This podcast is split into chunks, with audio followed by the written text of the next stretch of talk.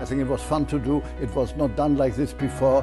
La mode, c'est pas ça. La mode, c'est c'est en avant, c'est pas en arrière. Tammy Okay. said we're not on the list. In the future, you know, just try to think not so close vision. Fashion. We love to wear it, mock it, and certainly discuss it. Welcome to Fashion Mythologies, the podcast made by the students of Institut Français de la Mode, where we tackle the status quo of fashion. Hello, everyone, and welcome to this episode of Fashion Myths. I'm Emily, and I will be your host today. Today, we'll be debunking the myth of the marinière. A marinière, or tricot in French, is a cotton long sleeved shirt with horizontal blue and white stripes. Initially worn by the French Navy and later introduced to Parisian haute couture, this kind of striped garment has become a stereotype of French fashion, especially outside of France.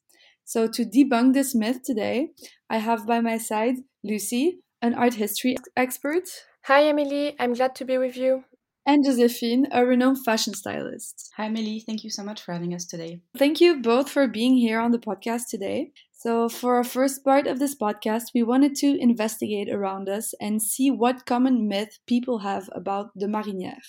Often, people assimilate a typical French Parisian girl to wear a beret, red lipstick, a marinière, and a baguette. So, in order to demonstrate that not everyone dresses like Emily in Paris, we conducted a survey amongst IFM and fashion students with questions regarding whether they own one, how often they wear it, and if they don't own one, if they would purchase one anytime soon. So, to our surprise, the results revealed that three out of four people already own a marinière. We see that people that do own one do not necessarily wear them because it's associated with the stereotype that it holds. So, Lucy, what do you think about these results? Well, that's crazy. So many people own one, actually. Um, the results are quite surprising to me, as the marinière doesn't have a glamorous background at all. If we focus on the French history, the marinière was made for sailors.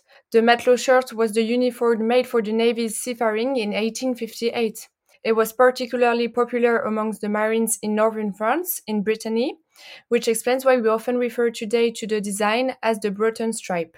The jersey was made of 21 stripes uh, that are navy blue on a white wool top. And the fun fact is that its stripes represent one of Napoleon's military victories. Oh, yeah, that's right. Wasn't it also used to spot the sailors who fell overboard? Yes, exactly. It acted like a modern day neon jacket, actually. However, there was a time when stripes marked people as socially marginalized or excluded. Indeed, in many countries, stripes were used in jails, and again, this very recognizable pattern made it easy for society to distinguish between criminals and non criminals, so normal people. To answer your first question, Emily, I would say that yes, it is true that somehow we associate the Breton shirt to a French symbol. So maybe the real question here is how did it become Parisian?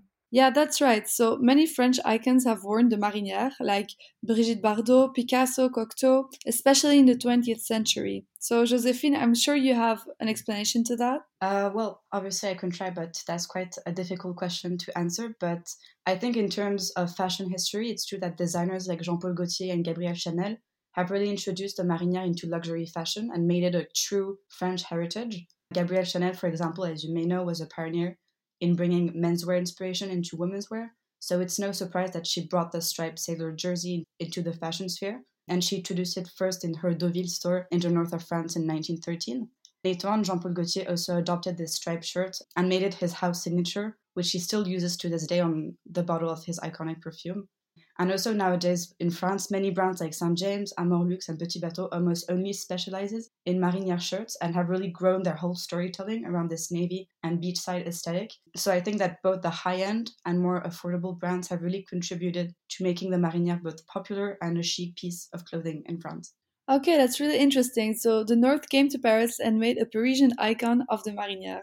So, going back to our study, about 52% of our respondents do not plan on buying a marinière anytime soon. So, do you consider the marinière to be a must have piece in people's wardrobes? Well, I guess it's always, of course, a matter of style and personal taste. As a stylist, I find it interesting how there's so many varieties of marinière in terms of different shape, different stripe width and colors. And obviously, the marinière is coming back into style. I went to Zara a few weeks ago, and there's many styles uh, displayed, and I think it surely shows that there's a huge demand for it. So for sure, it's I think it's coming back, and I think that also the Gen Z and the TikTok generation is really contributing even more to this comeback and this demand of the Parisian look. Okay, great. So the Marinière will definitely be having a comeback. Thank you both, Josephine and Lucy, for coming on the podcast today. Thank you so Thank much. you, Emily. And thank you to our listeners for tuning in. We'll see you in next week's episode. Bye.